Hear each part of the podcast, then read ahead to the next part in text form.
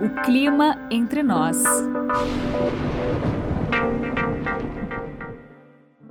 Talvez você já tenha ouvido a expressão economia de baixo carbono, algumas vezes nos noticiários de televisão, na internet ou no rádio.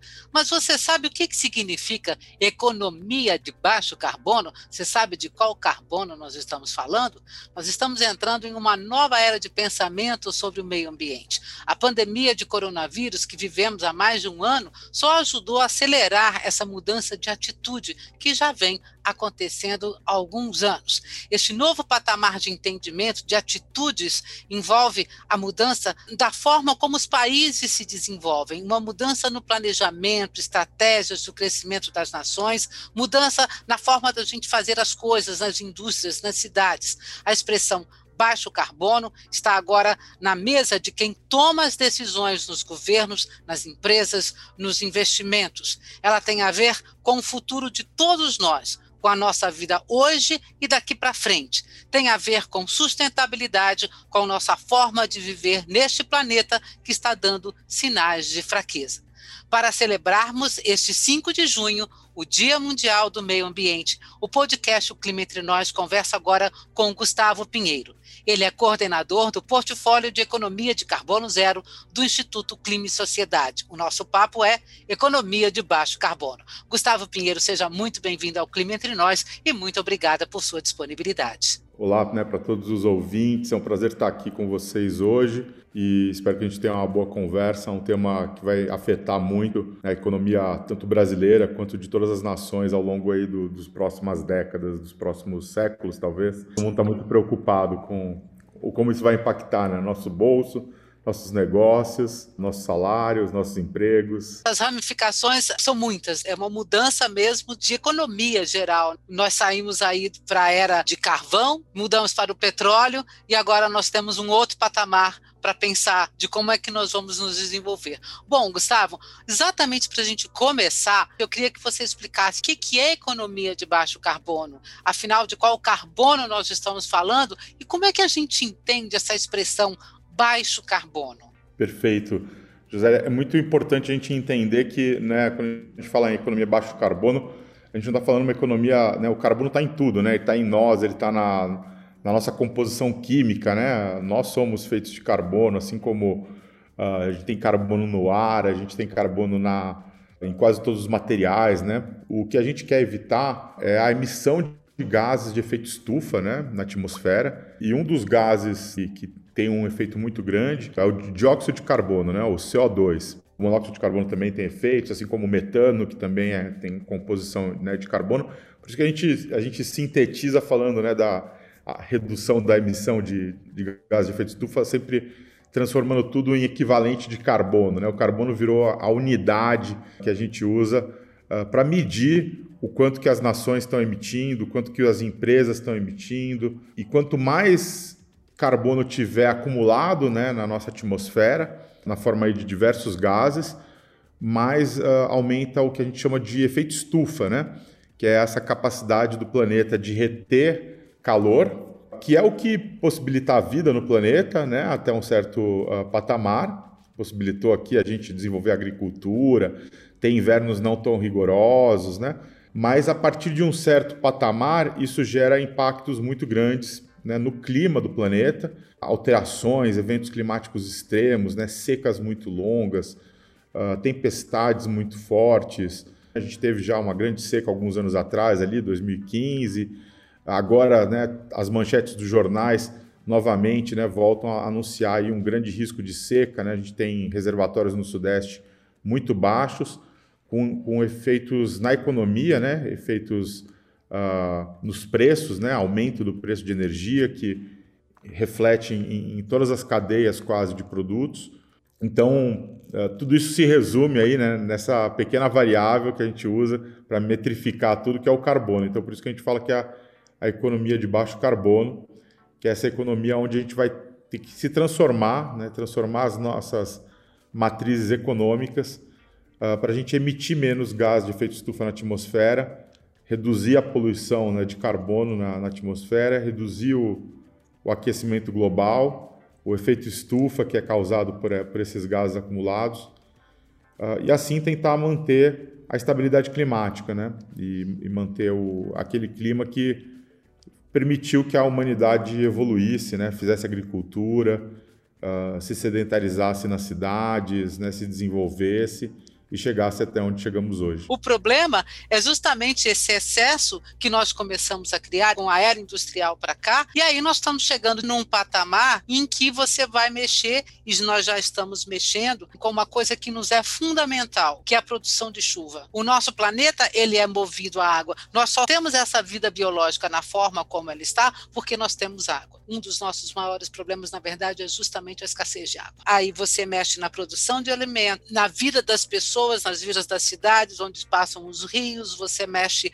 em todas as formas de economia que você tem, toda a produção. Agora, Gustavo, a ideia é diminuir as coisas à base de petróleo, é muita transformação ao, ao mesmo tempo que precisa ser feita para que pessoas que hoje têm aí os seus uh, 10 anos, 5 anos, quando elas tiverem 30, quando elas tiverem 40, elas ainda tenham uma atmosfera com capacidade de manter a sua vida saudável, manter esse planeta saudável, né? Como é que a gente faz essa transição? É complicado, é bem desafiador, né?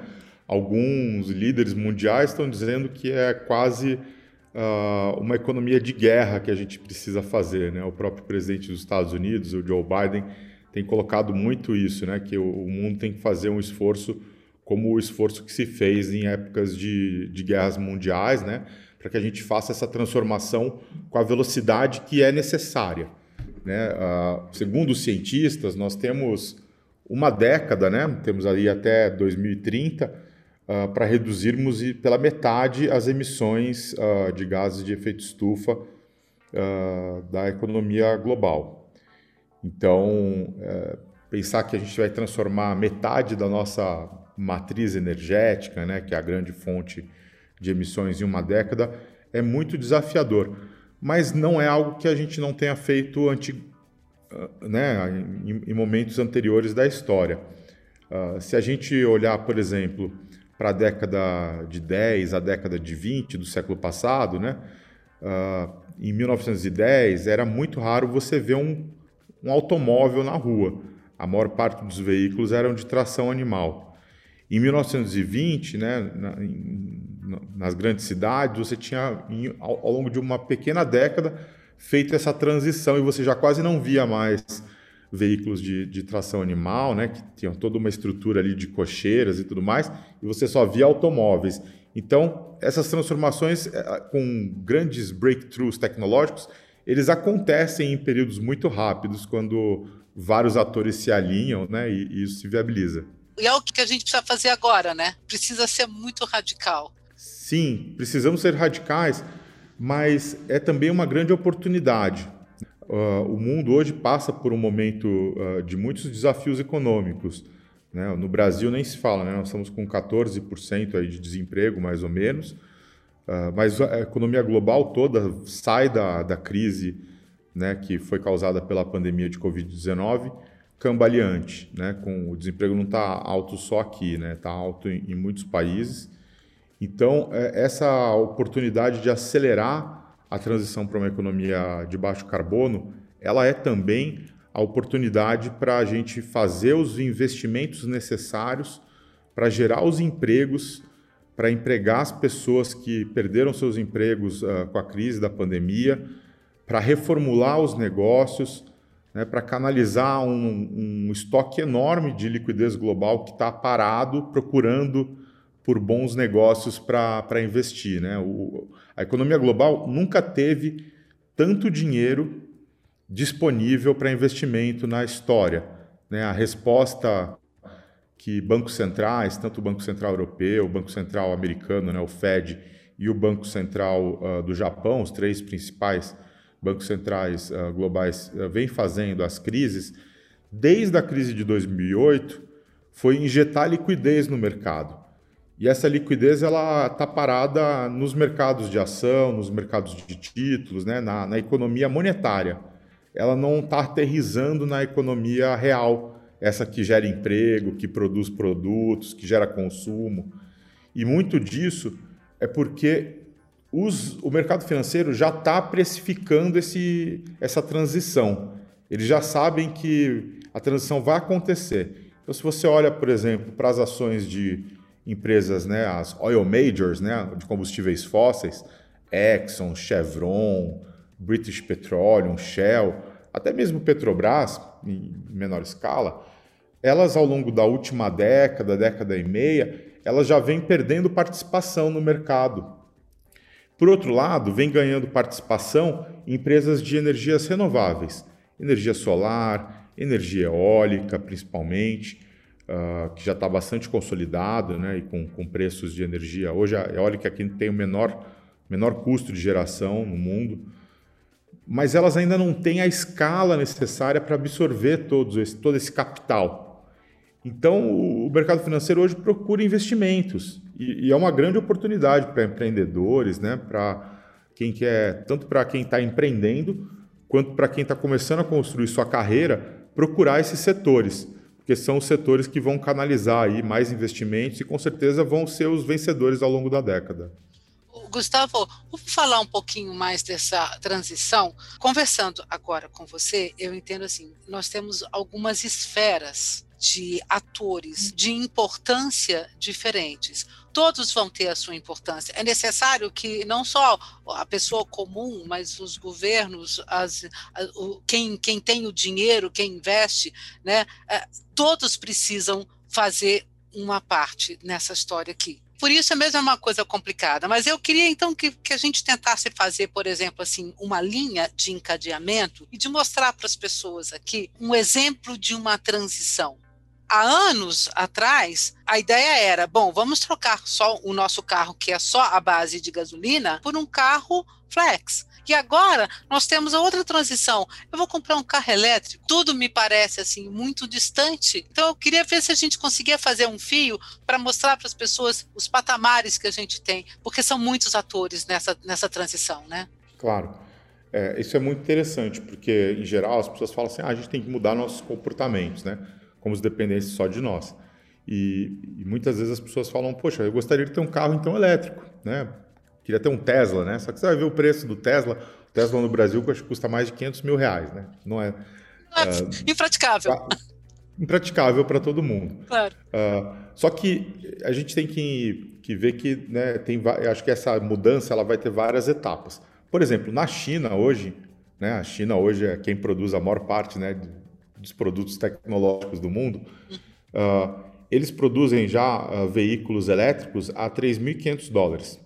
Não é um, um, patinete, não, é um, é um carro mesmo. Um carro de quatro lugares, um carro pequeno, um carro compacto para uso na cidade, mas que anda a 100 km por hora, que você pode se locomover normalmente. E eles vendem esse, esse, esses veículos mais baratos disponíveis no mercado chinês por 3.500 dólares. Né? Isso dá o equivalente aí a mais ou menos 18 mil reais, né? 19 mil reais.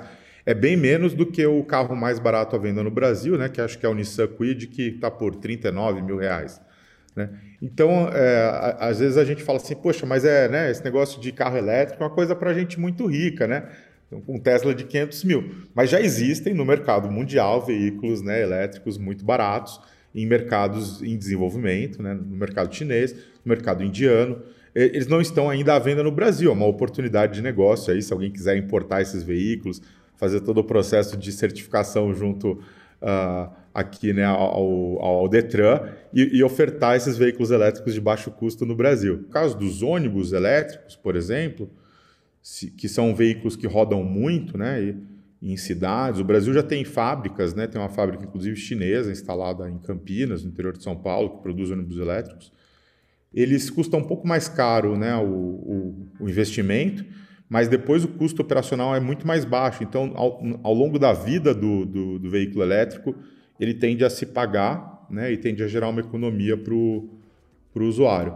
E vamos lembrar né, que o, o primeiro fabricante de veículos brasileiro puro sangue, né, a Gurgel, ali, tinha a fábrica em Rio Claro, ali do lado da minha cidade, Piracicaba, e a Gurgel tinha veículos elétricos, né? Ela tentou, inclusive, entrar no mercado com os veículos elétricos, talvez um pouco antes do, da maturidade da tecnologia, né? As baterias eram ainda muito pouco desenvolvidas naquela época.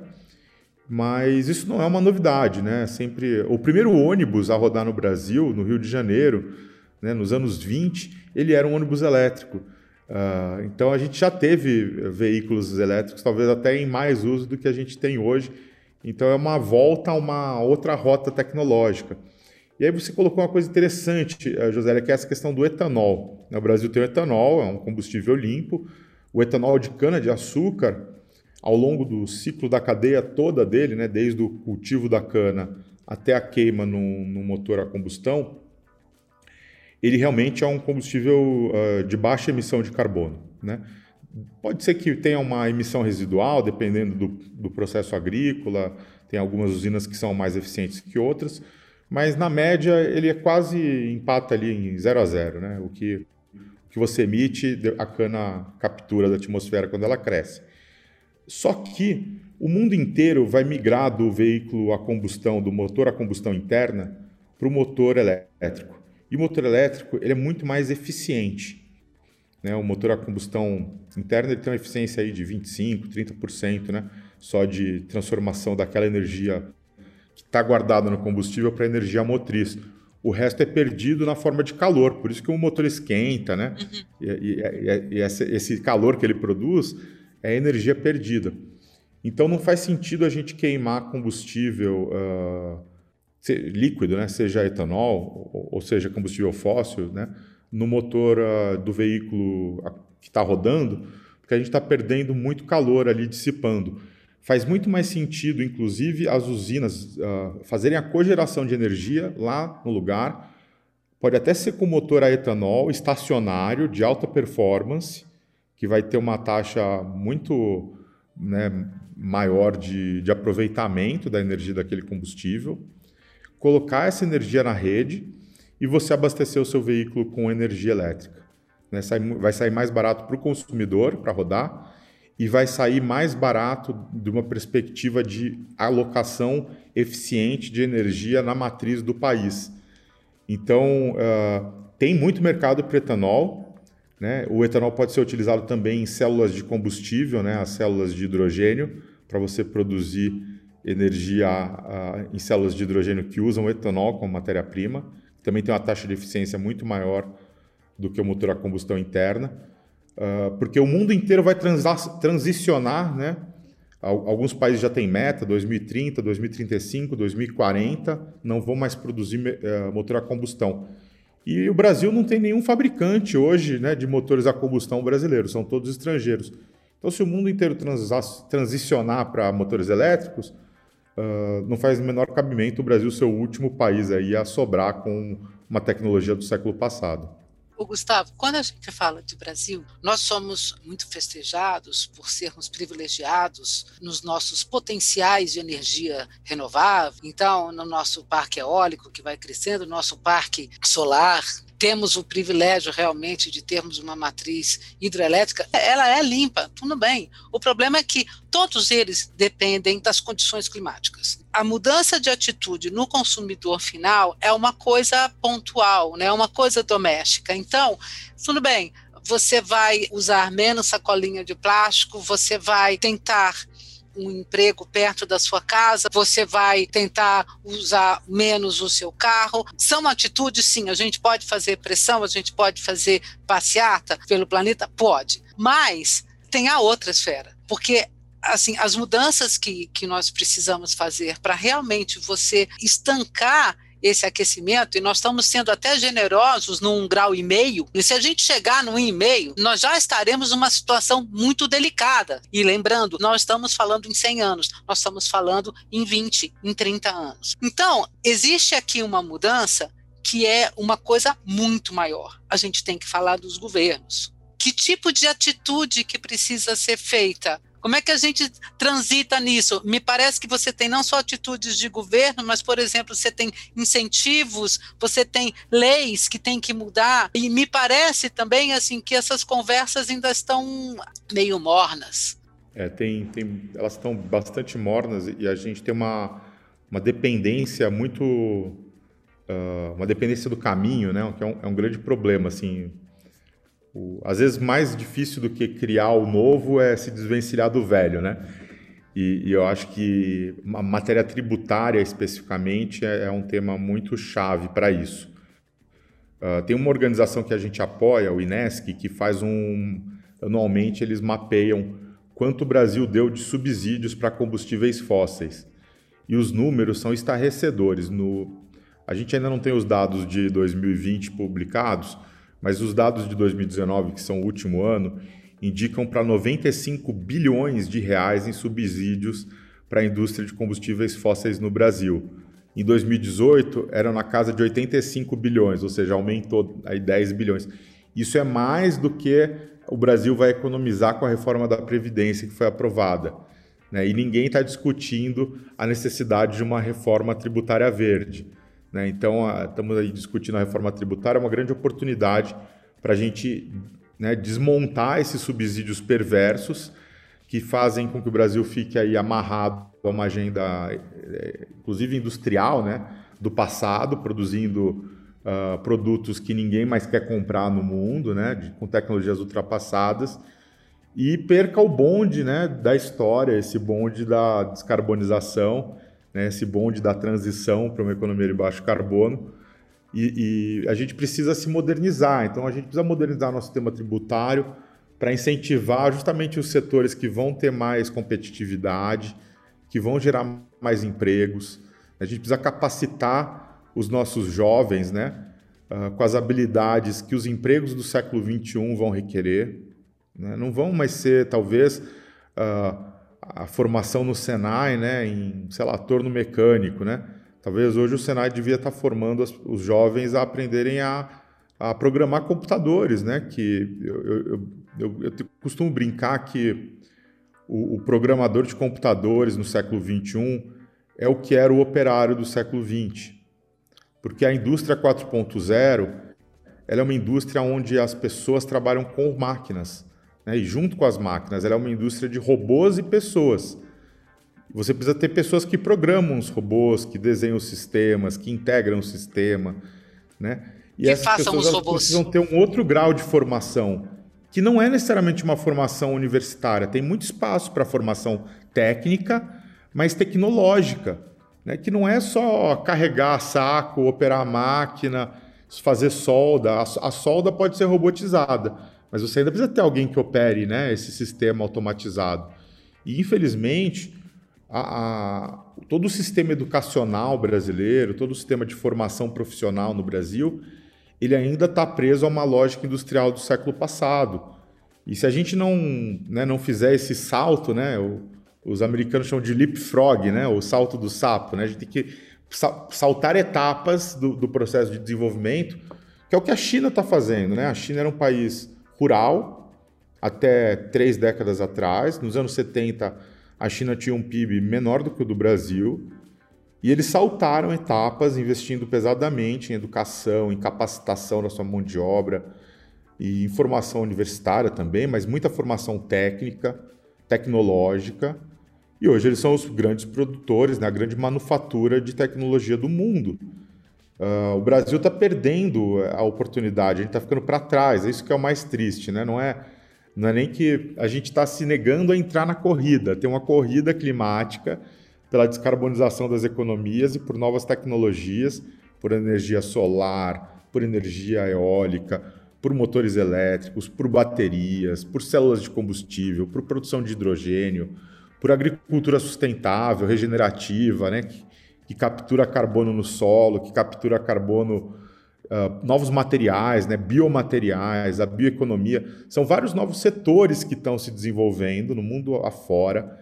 As grandes nações estão investindo pesadamente em ciência, tecnologia e inovação nesses setores.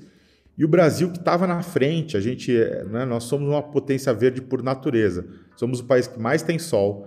A gente tem vento perfeito. A qualidade do vento brasileiro ela supera muito a do, a do vento do Mar do Norte, né, de Dinamarca, que tem turbinas lá, mas o nosso vento tem uma qualidade muito melhor que a, deles.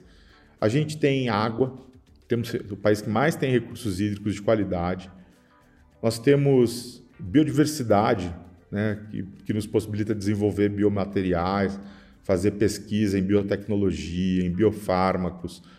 e nós estamos nos negando a participar dessa corrida tecnológica porque nós estamos presos a uma agenda ultrapassada, né, de destruir a, a biodiversidade para plantar commodities de baixo valor agregado, em vez de agregar valor à nossa produção agrícola com bioinsumos. Uh, não todo mundo, né? Óbvio, tem muita gente, e eu conheço muitos produtores que estão hoje produzindo bioinsumos nas suas fazendas, porque já descobriram com tecnologia da Embrapa é muito mais barato do que você comprar insumos químicos né, de, de grandes produtores mundiais.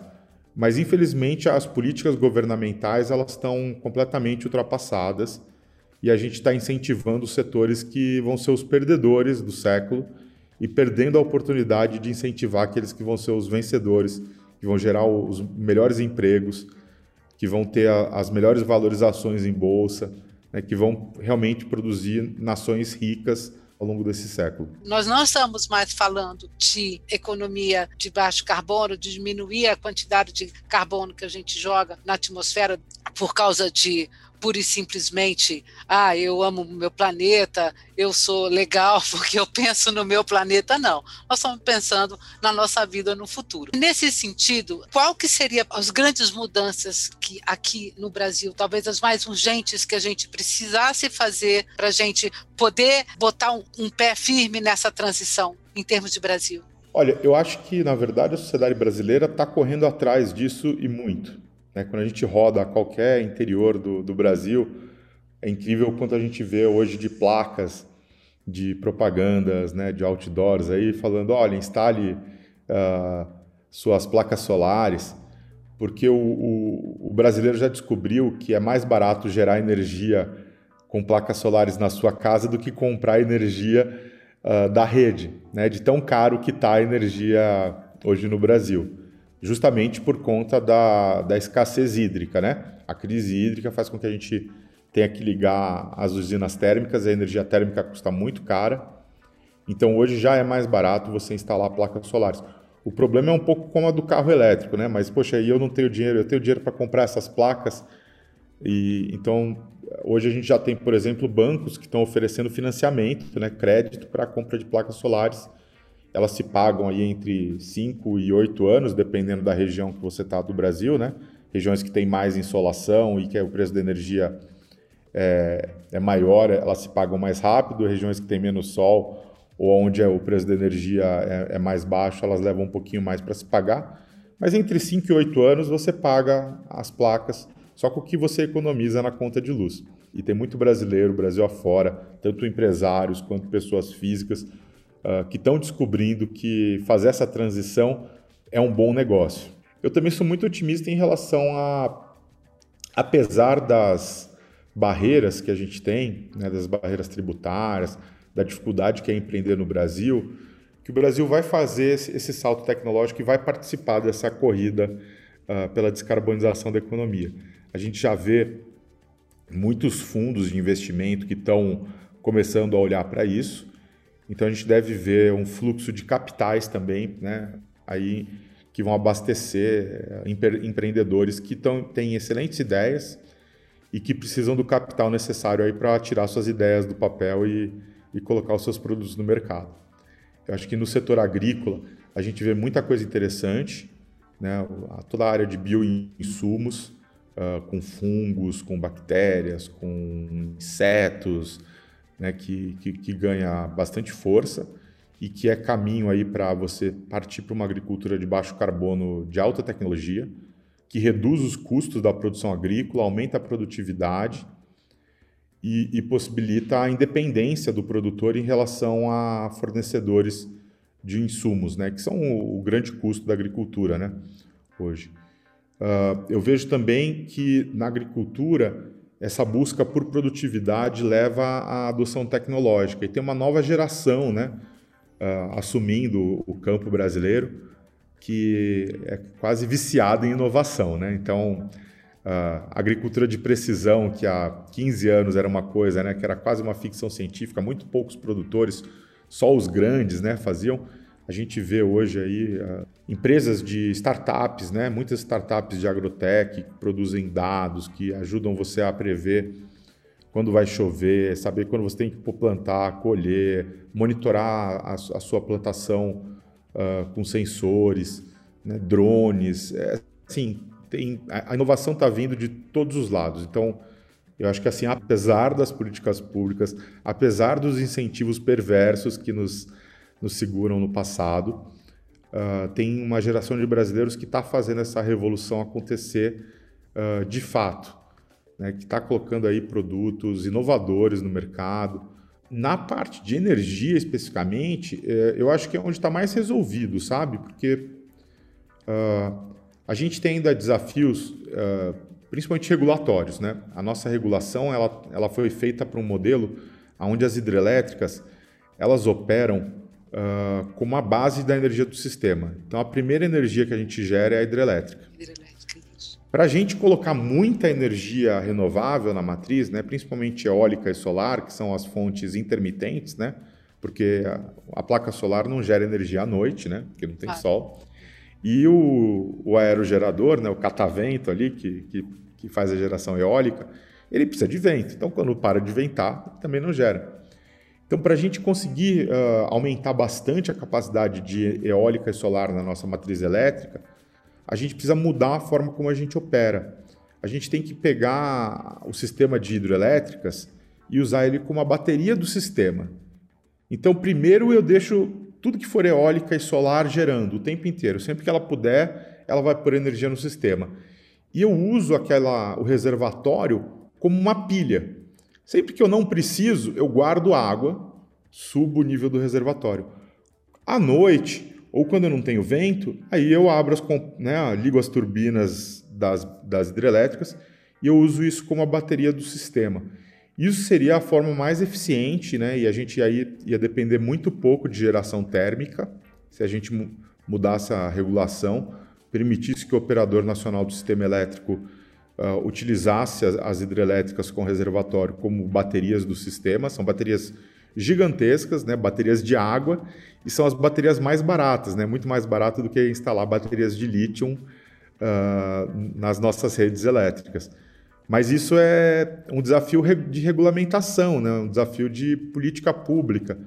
A gente até tem fábrica de, de, de, de energia solar né, em Minas Gerais, com, com tecnologia brasileira, diga-se passagem, a Sanil, investimento do BNDES e de pesquisadores brasileiros. Uh, a, a, parte eólica também, a gente tem produção de componentes no Brasil, né? tem fábrica de pás no interior do, de São Paulo, tem fábrica de, de componentes elétricos no sul do Brasil. Né? É, é, são cadeias que a gente se beneficia também, né? tem a, então, acho que é, é um grande desafio de alinhamento de, de interesses aí para a gente conseguir romper essas barreiras uh, do passado e, e, destravar esse futuro promissor que o, que o Brasil tem tudo para surfar essa onda verde. Né? O Brasil é o país mais competitivo nessa economia de baixo carbono. Só falta a gente querer. Bom, então, olha, o nosso desejo agora é que realmente as pessoas nos ouçam aqui e que repensem suas vidas nos diferentes níveis, nós como consumidores normais, como empresários, como investidores, como uh, pessoas do governo que vão tomar decisões, mas a gente realmente precisa mudar a nossa cabeça. Não é fácil, mas a história de que nós estamos encrencados com o aquecimento global não é ficção. Bom, Gustavo Pinheiro, tenho muito a agradecer aqui a sua, a sua participação e deixo aqui um espaço agora para as suas palavras finais. Obrigado, Gisele. É um prazer para mim participar aqui do programa. Espero que tenha sido útil aí para os nossos ouvintes. Eu fico à disposição sempre que você quiser conversar também. E, e quero deixar realmente essa mensagem de, de, de otimismo e da grande oportunidade que a descarbonização da economia global é, é para o Brasil. Né? O Brasil ele tem que uh, entender a sua vocação e, e, entender que essa é uma, a grande questão de competitividade global do século XXI, uh, ah, repensar suas políticas e, e, ajudar o empreendedor brasileiro que já está tentando fazer essa transição, uh, né? facilitar a vida desse empreendedor que está correndo atrás de energia mais barata, limpa, de fontes né, de, de insumos biológicos, de, de, enfim, todas as cadeias da vida, todas as cadeias uh, que contribuem para que, que a nossa economia fique mais limpa, mais produtiva, uh, com melhor custo e, e mais rentabilidade.